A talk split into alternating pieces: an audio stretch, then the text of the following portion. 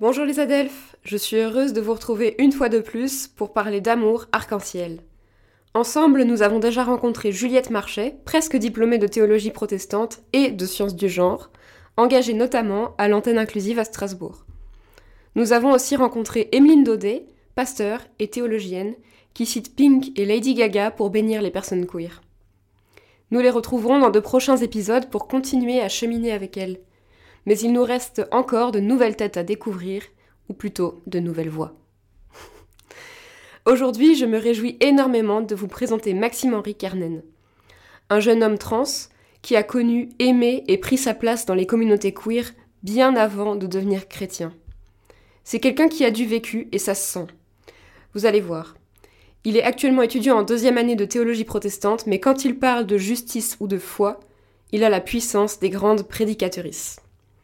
Dans cet épisode ardent, il nous parle d'amour, mais avec les outils de la théologie et du féminisme noir.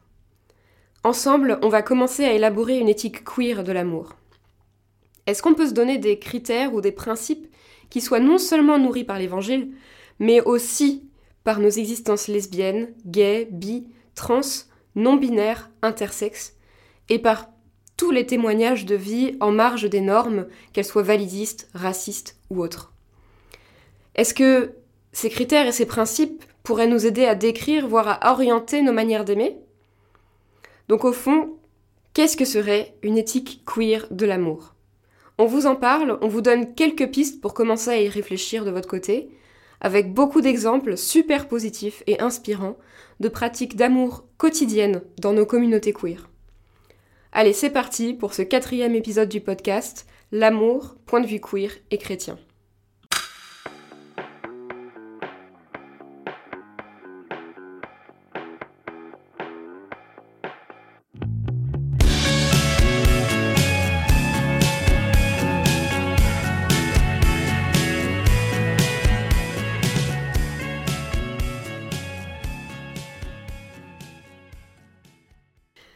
Bonjour Maxime Henry.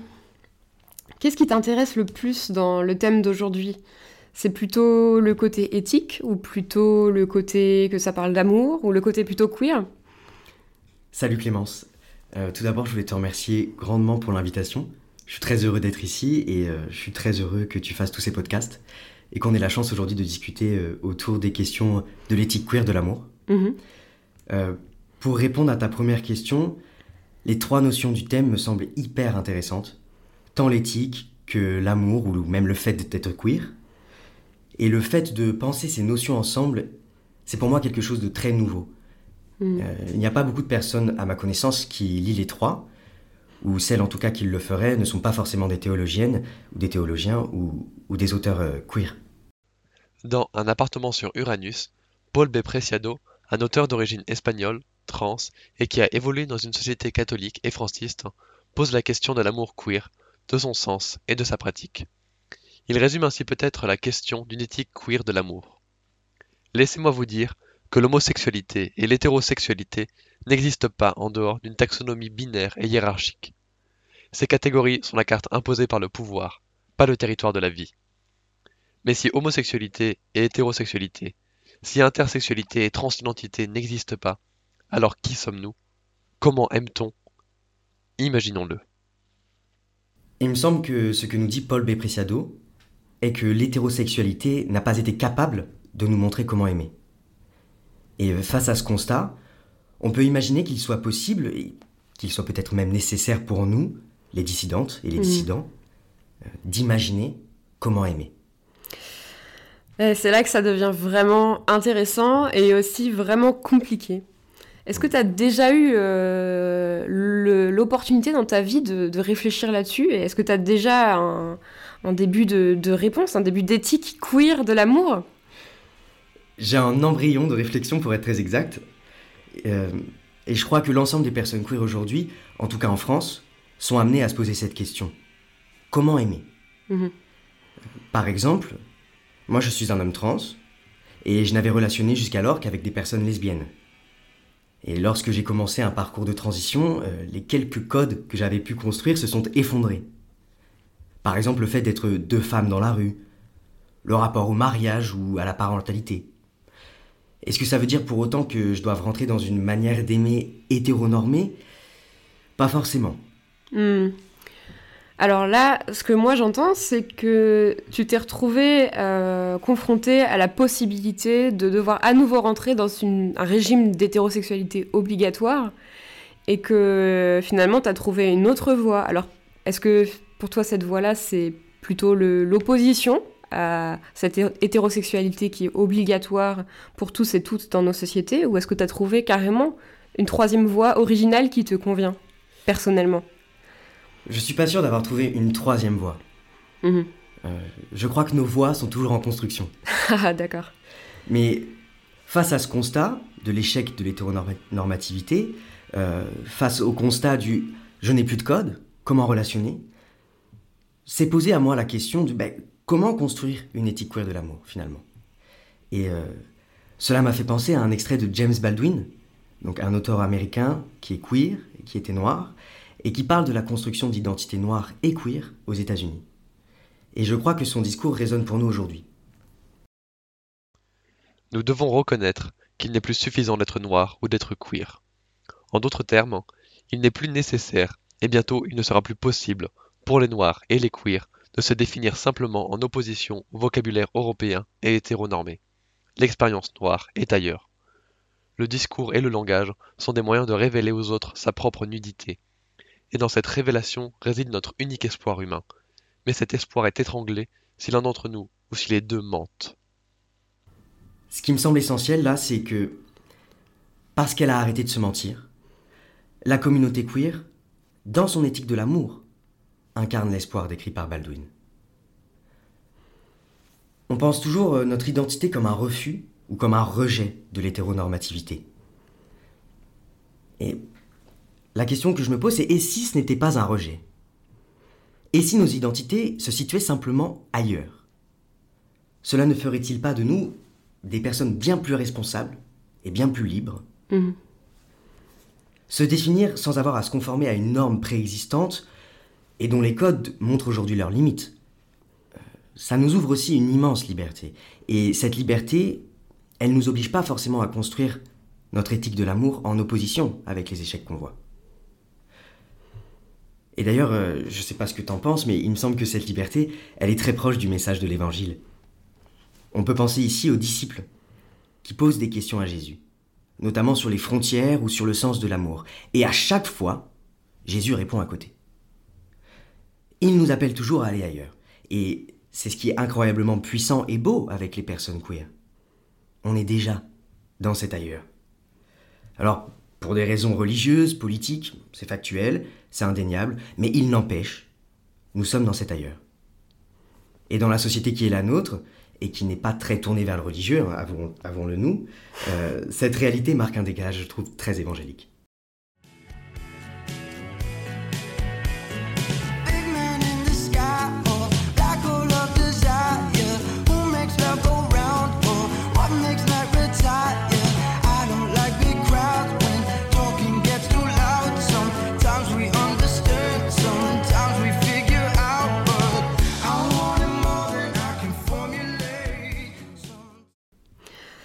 Mais c'est magnifique ce que tu dis parce que ça implique que donc, du seul fait qu'on soit là, du seul fait qu'on soit queer et du seul fait qu'on ait ce désir d'aimer et même euh, qu'on aime carrément, genre on s'arrête pas à se dire euh, j'aimerais bien aimer, tiens. Euh, et ben on est déjà dans cette, euh, ce monde d'après, ce royaume qui est, qui est présenté dans l'évangile, qui est de, de, la, de vraiment la liberté, quoi. Mm. Et hum, j'aimerais que tu creuses peut-être un peu plus, si tu veux bien, sur euh, le lien entre amour et liberté pour toi. Alors pour moi, l'amour et la liberté, c'est la même chose. En tout cas, l'un ne peut pas exister sans l'autre.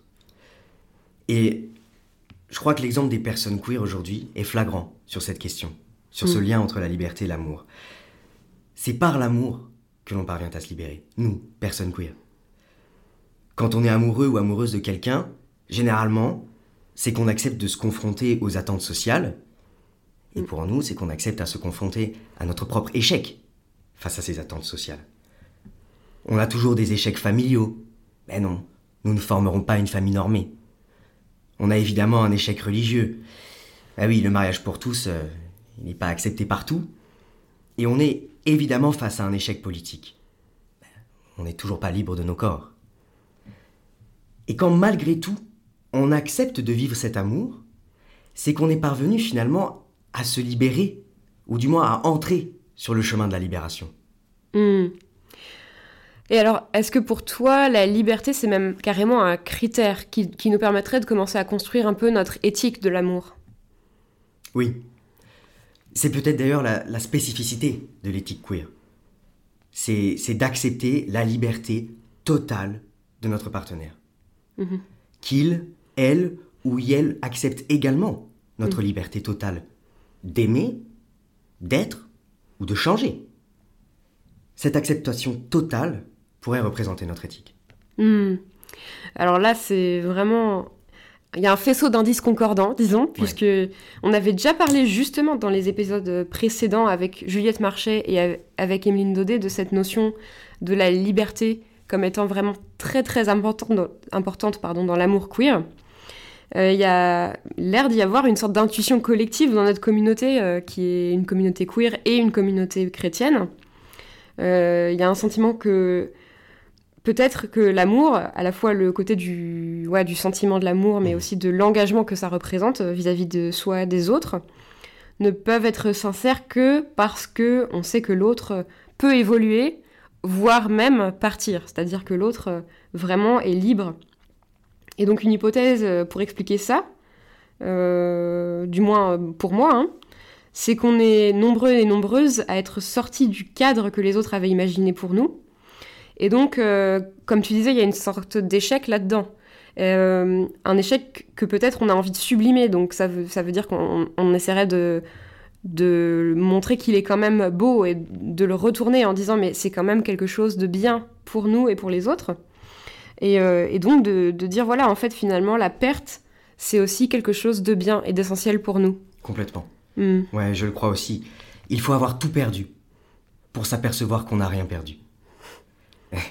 Il faut avoir perdu toute norme pour savoir sur quoi sont fondées nos relations. Et c'est justement ça qui fait la beauté de nos relations. On sait sur quoi elles sont fondées. Et d'ailleurs, cette perte, c'est exactement ce à quoi Jésus nous appelle. En effet, qui veut sauver sa vie la perdra, mais qui perdra sa vie à cause de moi et de l'Évangile la sauvera, Mhm. nous dit-il dans l'Évangile de Marc.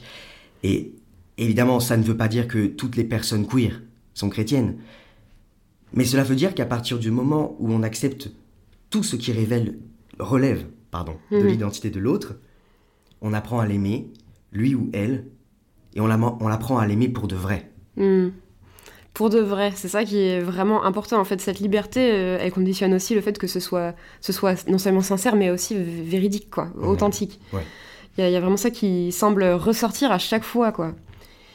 Et hum, c'est vrai que sur l'amour euh, et sur la liberté qu'il y a dans l'amour, on peut penser aussi dans, dans la Bible au commandement qui est fait d'aimer. Euh, Jésus, au moment de mourir notamment, dit à, à ses disciples euh, On vous reconnaîtra, on reconnaîtra que vous êtes mes disciples à la manière dont vous vous aimerez entre vous, Ouais. à l'amour que vous serez capable de donner et de recevoir. Mm. Je reformule, hein, je paraphrase, faut pas croire que c'est ce que je dis sont les paroles de Jésus. hein. Et, euh, et donc dans le christianisme, il y a eu depuis si, très très longtemps, depuis la mort de Jésus, ce commandement d'amour. Et c'est vrai que le mot commandement, ça nous a peut-être un peu induit en erreur, dans le sens où on s'est dit qu'on était obligé en fait d'aimer. Mm. Euh, pourtant, si on considère que la liberté est nécessaire pour que le sentiment ou l'engagement dans l'amour soit vrai, on peut pas aimer par con- sous, sous la contrainte en fait. On peut pas aimer parce qu'on a peur d'une punition, par exemple. Et euh, pour moi, ça expliquerait aussi hein, une certaine dose d'homophobie ou de transphobie. Parce que les personnes sont persuadées d'aimer parce qu'elles sont obligées. Donc elles vont dire non mais j'aime le pécheur, j'aime la personne, euh, voilà. C'est juste son péché que j'aime pas. Donc on arrive sur des trucs super vicieux euh, qui font du mal, qui sont violents. Euh, parce que on essaye de se soumettre à ce commandement d'amour qu'on a peut-être mal interprété parce qu'on on a cru que c'était quelque chose de bah, d'obligatoire et qui ferait mal si on le faisait pas quoi. Et euh, là-dessus, il y a un psychiatre qui, euh, aux États-Unis, dans les années euh, 70, a écrit L'amour, c'est ce qu'on fait. L'amour est un acte de volonté, c'est-à-dire désir et action conjointement. Et la volonté implique aussi un choix. On n'est pas obligé d'aimer, on le décide. Et je trouve que moi, en tant que personne queer et en tant que personne chrétienne qui a cet héritage de, en fait, l'amour est un commandement, euh, ça me parle. Parce que là, d'après ce, cet écrivain, euh, avant d'aimer, il y a autre chose qui se passe. C'est-à-dire qu'on ne commence pas direct à aimer quelqu'un. Il faut d'abord faire le choix d'aimer. Quelque chose que d'ailleurs, euh, la plupart des personnes LGBT ont vécu. C'est-à-dire Bien que, voilà, on n'accepte pas tout de suite euh, notre manière d'aimer en général. Et donc il faut faire une sorte de saut de la foi, ce qu'on dit euh, dans les milieux un peu croyants, le moment où tu te dis, bon, bah en fait, c'est pas prouvé, mais euh, je choisis de faire confiance à ça. Euh, et donc là, pareil, pour l'amour, c'est bon, bah, c'est pas prouvé que, que, que ça va marcher, c'est pas prouvé que c'est bien, c'est pas prouvé que Dieu approuve, justement. Ouais. Et, euh, et ben en fait, je choisis de faire confiance à ça parce que c'est ça que je sens dans mon cœur comme étant un appel. Et ensuite, on apprend à aimer et ensuite on, on progresse, on apprend à aimer de mieux en mieux. Ouais. Et mais ça prend du temps et c'est normal.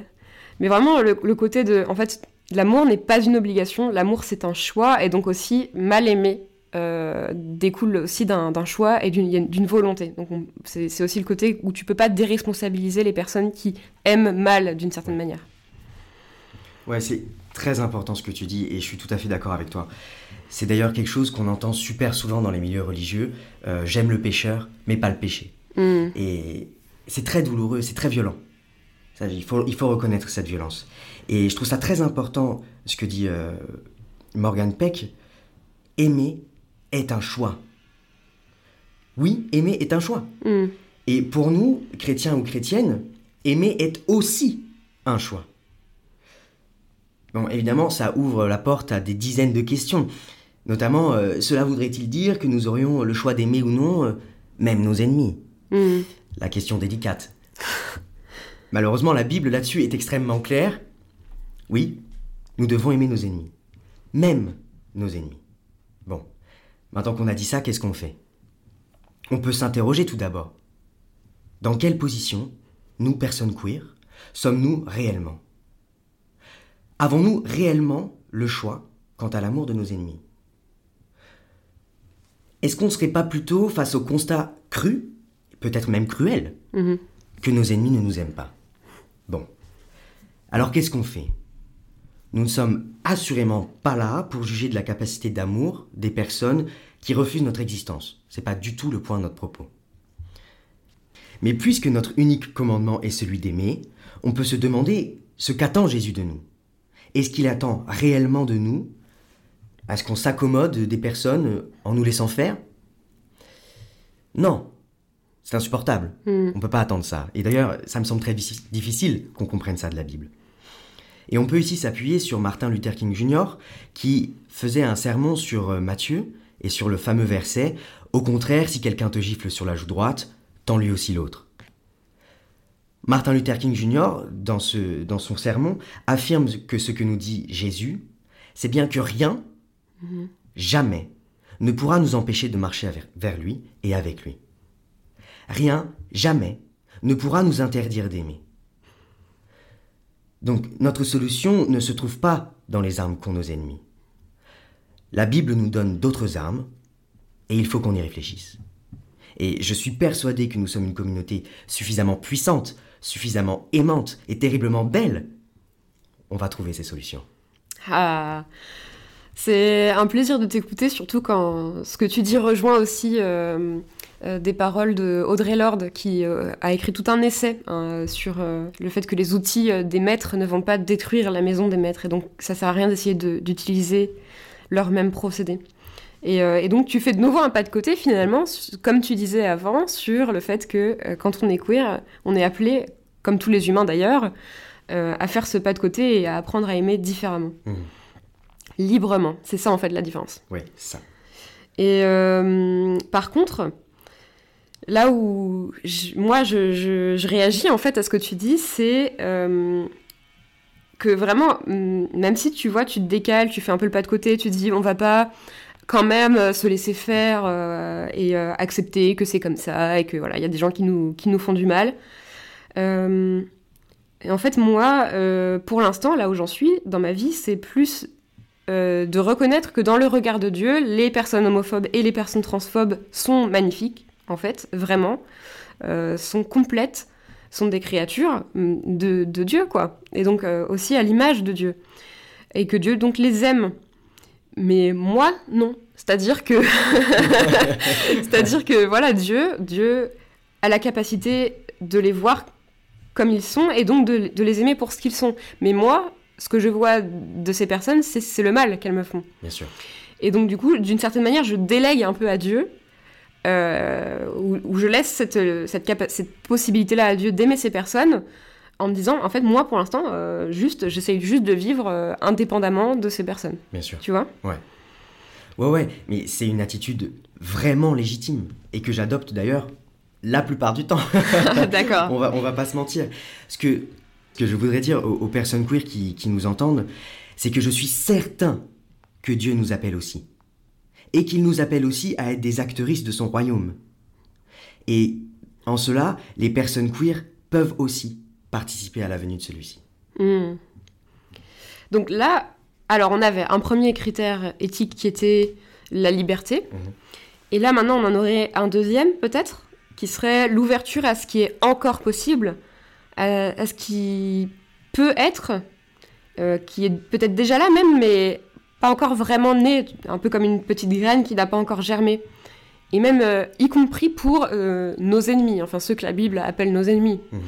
Euh, donc finalement, ce deuxième critère, ça pourrait être une sorte d'espérance, où on saurait que les personnes qu'on aime sont plus grandes et plus belles encore que ce qu'on voit d'elles, et hum, que elles, ce qu'on voit pour l'instant, c'est qu'une petite partie de ce qu'elles pourront être dans le futur. Oui, tout à fait.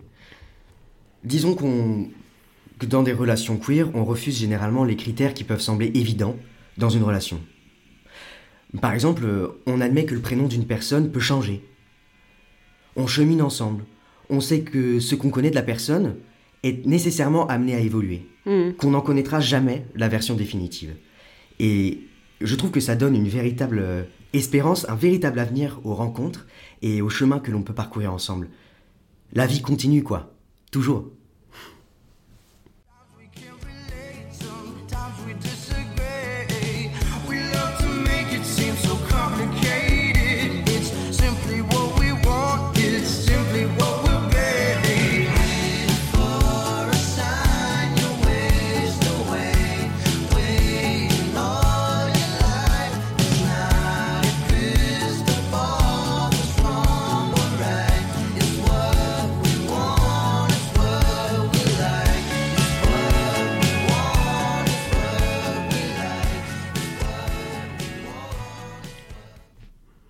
Maintenant, je propose qu'on s'inspire du travail de Bell Hooks, euh, qui est une grande théoricienne du féminisme noir, euh, avec Audrey Lorde, dont je parlais juste avant.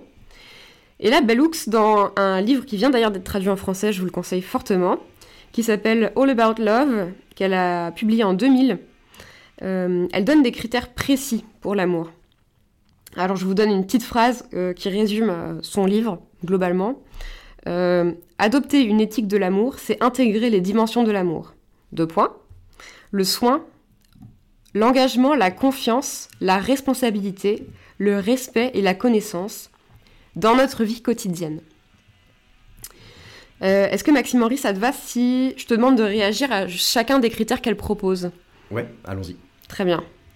Alors il y a d'abord dans cette citation la dimension du soin, donc de l'attention aux besoins des autres. Euh, Pour elle, l'amour, ça commence par décider de faire du bien. Oui. oui, merci Clémence, parce que c'est vraiment hyper important de le rappeler. On ne peut pas aimer de manière violente. Il faut qu'on se sépare absolument de cette idée meurtrière. Dans tous les cadres d'ailleurs. Euh, que ce soit dans le cadre queer ou dans le cadre religieux, même dans le cadre hétéro. Hmm. Et c'est toujours tellement essentiel de leur répéter on ne tue pas par amour. On ne domine pas par amour. L'amour ne fait rien de laid, il ne cherche pas son intérêt. il ne s'irrite pas, il n'entretient pas de rancune, il ne se réjouit pas de l'injustice, mais il trouve sa joie dans la vérité. C'est ce que nous dit Paul dans sa première épître aux Corinthiens. Ça fait 2000 ans et on l'a toujours pas compris. Oui, bah, c'est le principe de la foi. hein. Ça, c'est sûr, il faut en avoir. Le deuxième mot qui est important pour Bellux pour qualifier son éthique de l'amour, c'est l'engagement. Donc si je comprends bien son texte, l'engagement, c'est le fait de se sentir interdépendant avec toutes les autres créatures. Nous nous sentons reliés avec tous les autres humains. Nous avons conscience que cela nous engage. Oui, je suis tout à fait d'accord et je crois d'ailleurs que l'engagement n'existe qu'à plusieurs. Hmm. Euh, il faut être au moins deux pour s'engager. Ça veut dire que si on s'engage pour quelqu'un, c'est qu'il s'engage pour nous. Il y a une forme de réciprocité qui s'exprime là. Et s'il n'y a pas de, réci- de réciprocité, peut-être n'y a-t-il pas d'engagement. Et je trouve, je sais pas ce que t'en penses, que dans cette réciprocité, il y a une radicalité absolue qui s'exprime. Soit on est engagé, soit on ne l'est pas, quoi. Ce n'est pas comme un contrat que l'on signerait et qui aurait des articles nous stipulant les moments ou les conditions dans lesquelles on pourrait s'en défaire. Non. Par exemple, pour moi, dans le cadre d'une transition, Mhm. si Victoria, ma compagne, accepte de s'engager avec moi, il n'y a, ta- il n'y a pas, il n'y a pas d'étape qu'elle pourrait sauter, ou des moments qu'elle pourrait choisir de ne pas vouloir vivre avec moi. Là où il y a un engagement, il y a continuité et radicalité. Je pense que c'est extrêmement important. Mhm. Et effectivement, ça nous permet vraiment d'avancer dans notre éthique. Alors, euh, au point où on en est, c'est vrai que je précise que, euh, tu vois, tu apportes beaucoup de sens queer à ce que, ce que Bellux propose, Mhm. mais Bellux elle-même n'était pas queer. Alors, dans son livre, elle, elle, euh, raconte une anecdote avec sa sœur qui était lesbienne et qui avait du mal à rester en lien avec sa famille. Euh, et donc, ça l'interrogeait, Bellux, justement, sur la, l'importance de l'amour dans une vie et est-ce que pour sa sœur c'était mieux de se couper de la famille ou pas. Donc voilà, elle a une sensibilité aux questions queer puisque en fait euh, sa propre sœur est lesbienne, mais euh, elle-même elle a une sorte de notion plus ou moins universelle euh, de l'amour quoi. Mm. Euh, alors donc on a eu le soin, l'engagement. Maintenant pour elle le troisième critère c'est la confiance qui est vraiment super importante. Euh, qui est quelque chose de très beau à vivre, puisque elle dit même la confiance est le battement de cœur de l'amour authentique, ce qui est assez poétique. Donc en fait, le fait de savoir que l'amour qu'on reçoit est abondant, donc euh, une autre manière de le dire, c'est qu'il n'est pas rare, il n'est pas limité, euh, et le fait de savoir qu'on le reçoit gratuitement, donc sans avoir besoin de, faire telle et telle chose pour mériter que quelqu'un daigne nous donner un peu de reconnaissance et d'amour, nous libère et nous permet donc d'aimer de manière euh, confiante, euh, pas pour ce qu'on fait, mais pour ce qu'on est. Ça, c'est très difficile à appréhender, je trouve. Euh, pour tout le monde, évidemment. Et peut-être pour les personnes queer en particulier, quand même. Euh, il est très difficile d'être aimé alors qu'on est. Alors qu'on est trans, par exemple. Mhm. Et dans le christianisme, il y a en plus cette forme de scandale qui, veut que moi, je sois aimé de Dieu. Alors que je n'ai rien fait. Et que je ne pourrai jamais rien faire de suffisant. Ah, On peut s'interroger, comment comprendre cela? Comment accepter cet amour? C'est vraiment difficile. Et en même temps, en réponse à cela, finalement, quand on accepte de faire confiance à quelqu'un, cela nous libère. Cela nous libère réellement. J'ai d'ailleurs l'impression que dans nos communautés, euh, cette confiance, elle joue un rôle immense.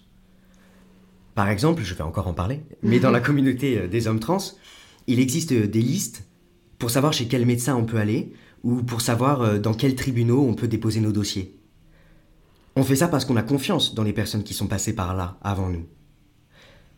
Mais c'est anonyme, on connaît même pas ces personnes. C'est c'est vraiment juste une parole qu'elles nous laissent. Tu peux aller là, il t'arrivera rien. Et dans l'exemple que je donne, on voit bien que la confiance s'offre autant qu'elle s'éprouve. On suit le conseil et on vérifie qu'en effet, il ne s'est rien passé. Donc la confiance, en fait, elle ne nous, elle ne nous prive pas de liberté ni des dangers.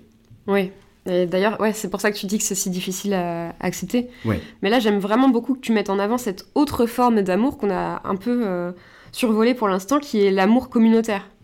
Et il n'y a pas que euh, dans l'amour queer, clairement, il n'y a pas que l'amour euh, du couple ou l'amour érotique. Euh, alors continuons. Pour Bellux, il y a ensuite ce critère-là de la responsabilité qui, entre en jeu. Désolée, je vais, je vais, reprendre.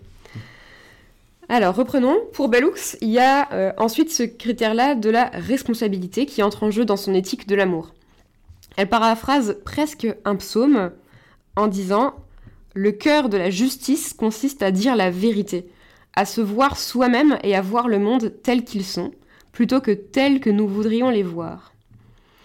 Alors là, on dirait euh, un psaume qui dit euh, Amour et vérité se rencontrent, justice et paix s'embrassent, qui est donc un psaume vraiment magnifique. et elle continue Plus on s'accepte, plus on est prêt, prête à prendre ses responsabilités dans tous les aspects de sa vie. Quand on s'affirme, donc, alors ça c'est moi qui, reprends, on devient vraiment responsable de ses choix, et notamment du choix d'aimer dont on parlait avant. Ouais. Ce que je trouve très important dans ce que dit Bell Hooks, là, c'est la capacité de dire je. Et euh, ça me fait penser euh, à Martin Luther. Euh, Lorsqu'il se retrouve face à la diète de Worms, il s'exprime en jeu. Parce que Luther est tenu de parler en son nom, il ne peut plus mentir. Et il dit Je ne peux ni ne veux me rétracter en rien, car il n'est ni sûr ni honnête d'agir contre sa propre conscience. Me voici donc en ce jour, je ne puis faire autrement, que Dieu me soit en aide. Mhm. Et je ne sais pas ce que t'en penses, mais je crois que c'est à travers notre identité queer que s'exprime aujourd'hui notre propre responsabilité. Ben, parce qu'en fait, ils sont là, les enjeux. Est-ce que je serai capable de m'exprimer en tant que moi-même, ou est-ce que je dois continuer à m'exprimer en étant ce que les autres croient que je suis? Euh, Par exemple, moi, je ne pourrais pas comprendre mon appartenance à l'Église sans avoir déjà compris mon appartenance aux communautés queer. Ça, c'est mon expérience personnelle qui fait que j'ai été queer avant d'être chrétien, mais je pense que cela a rendu mon identité plus facile à appréhender, euh, notamment par rapport à l'Église. Puisque j'étais déjà queer, je, je pense que j'ai pu entendre l'Évangile d'une manière un peu différente, Mhm. car je n'ai pas eu à déconstruire une identité religieuse pour découvrir la bonne nouvelle. Euh, comme d'autres personnes queer d'ailleurs qui ont grandi dans l'Église doivent souvent le faire. Et je crois que c'est l'un des grands enjeux de l'Église de notre temps. Redéfinir l'Église. Qu'est-ce que c'est l'Église? Ben, C'est une institution. C'est un vecteur essentiel de la parole de Dieu, on est bien d'accord. Mais elle ne détient pas la parole de Dieu. Les théologiens et les théologiennes, les, clercs, ne doivent pas être des gardes frontières en mesure de contrôler qui pourrait ou ne pourrait pas rentrer dans les temples. Et je trouve que la véritable question qui se pose à travers l'exemple des personnes queer aujourd'hui est l'amour de Dieu connaîtrait-il des limites? Et aujourd'hui l'Église ne répond pas. Et c'est d'une violence inouïe. Et c'est absolument insupportable. On se pose véritablement la question, euh, Dieu est-il capable d'aimer tout le monde? Mais Dieu a tellement aimé le monde qu'il nous a envoyé son Fils. C'est cela dont nous sommes réellement en train de parler. Et dans ce sens, il me semble que des églises existent déjà en dehors de nos murs. Là, je pense tout de suite euh, à la mutinerie, un bar parisien, dans lesquels il me semble que tous les soirs, des églises se retrouvent autour de verres. Mhm. C'est vrai quoi, il y a des communautés tellement aimantes, comme nos communautés queer, qui représentent pour l'avenir ce que pourrait être l'Église. Et peut-être même ce que pourrait être le royaume de Dieu. Il y a des moments de grâce dans une communauté, où on perçoit ce que ça pourrait être de juste s'aimer. Alors ça ne dure qu'un instant, un court moment de grâce. Mais je pense réellement qu'ils sont suffisamment puissants pour maintenir l'espérance. Ah, c'est magnifique. euh. Comme quoi, vraiment, il y a quelque chose de, de l'évangile qui se vit dans Absolument. la communauté queer. Oui. Et y compris quand les personnes ne sont pas euh, elles-mêmes croyantes, d'ailleurs, hein, je pense. euh. Et euh, j'ai l'impression que c'est quelque chose qu'on vit aussi avec l'engouement autour des drag queens en ce moment. Mhm. Du coup, pour compléter par rapport à la mutinerie, pour donner un, un deuxième exemple, parce que la mutinerie, c'est un exemple qui parlera sûrement euh, aux lesbiennes, aux personnes trans, aux personnes bi et pan. Alors euh, voilà, j'arrive avec les drag queens euh, qui parlent aussi à notre auditorat gay. Coucou, c'est pour vous. Je, je trouve que les drag queens ont vraiment un côté ecclésial parce qu'elles affirment, elles, enfin même elles assument un rôle presque pastoral. Ouais. Dans le sens où elles incarnent, pour moi, hein, la résilience de la communauté. Elles existent quand même, euh, elles ont existé dans toute l'histoire queer et, elles sont toujours là, quoi. C'est ça ce qu'elles qu'elles symbolisent à mes yeux. Et, euh, donc en ça, elles, sont aussi l'espérance de notre communauté d'être euh, un jour vraiment libre et euh, affirmé, d'être reconnu pour ce qu'on est et aimé pour ce qu'on est. Et euh, il y a voilà tout cet aspect de prendre soin de la communauté en, en lui signifiant qu'il y a quelque chose de bon qui est possible et qui a toujours été là et qui sera encore là dans le futur. Je sais pas si je suis assez claire là-dessus, euh, mais bon, en tout cas, je pense que chacun et chacune a sa propre euh, théologie du drag. Donc euh, voilà, chers auditeurs, c'est l'occasion de nous envoyer des messages pour vous pour partager votre propre notion de comment les drag queens font vivre l'Église aussi aujourd'hui.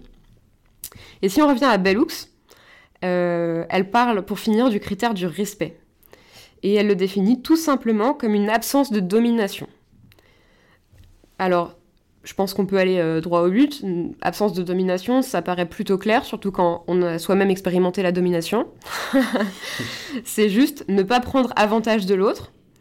Et elle, euh, Bellux, elle insiste, et ça c'est très beau, je trouve, sur euh, le fait que même si l'autre est plus jeune que nous, il n'y a aucune raison de dominer cette personne. Donc par exemple, euh, euh, être parent et utiliser le fait d'être plus vieux, plus grand, plus musclé qu'un enfant pour le maltraiter, le violenter, etc., ce n'est pas de l'amour.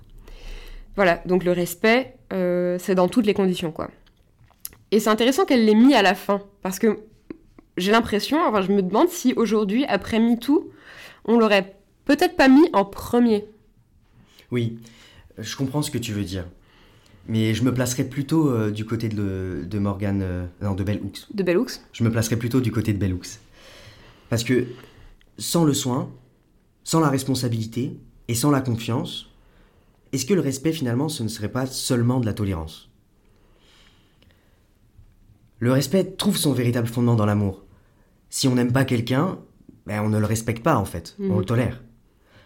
On place euh, directement l'autre comme différent par rapport à soi-même, et on se place alors soi-même comme la normalité, ou alors plutôt comme la norme, et l'autre comme ce qui sort de cette norme.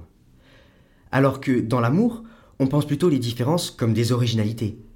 On n'efface pas l'originalité de l'autre, et on ne pense pas que son originalité fait d'elle ou de lui une personne de moindre valeur. Hmm. Ouais, ce que tu dis, c'est lié au dernier critère de l'éthique. Parce que, en fait, je me suis trompée, c'était l'avant-dernier. Donc, on arrive sur le vrai dernier, promis, euh, qui donc est la conscience du monde qui nous entoure. La connaissance, même, c'est ça le, mot précis qu'elle utilise dans la phrase que je vous avais donnée au début. Être conscient des conséquences de nos actes et de ce que vivent les autres. Euh, et c'est fort parce que c'est assez proche de ce qu'on dit super souvent aux alliés, mais je pense que c'est la chose qu'on leur demande le plus souvent, qui est informez-vous. ça, ils s'informeront jamais assez. c'est c'est exactement ça.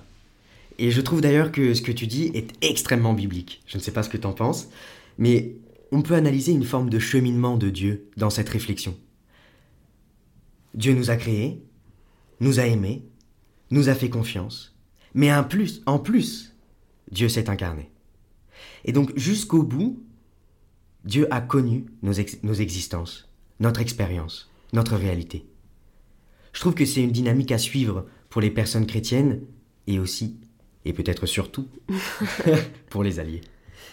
En fait, ce que tu dis, c'est que Dieu, c'est l'allié ultime. C'est-à-dire que, Ah, en termes de conscience de ce que vivent les autres, euh, il est vraiment venu dans le truc et est vraiment très bien conscience de, de, de ce que ça. ça. implique d'être humain, d'être queer, etc. Il me semble que c'est le, le Mhm. sens de l'incarnation pour nos existences. Hmm, Waouh. Voilà, une interprétation queer de pourquoi Dieu euh, s'est fait humain.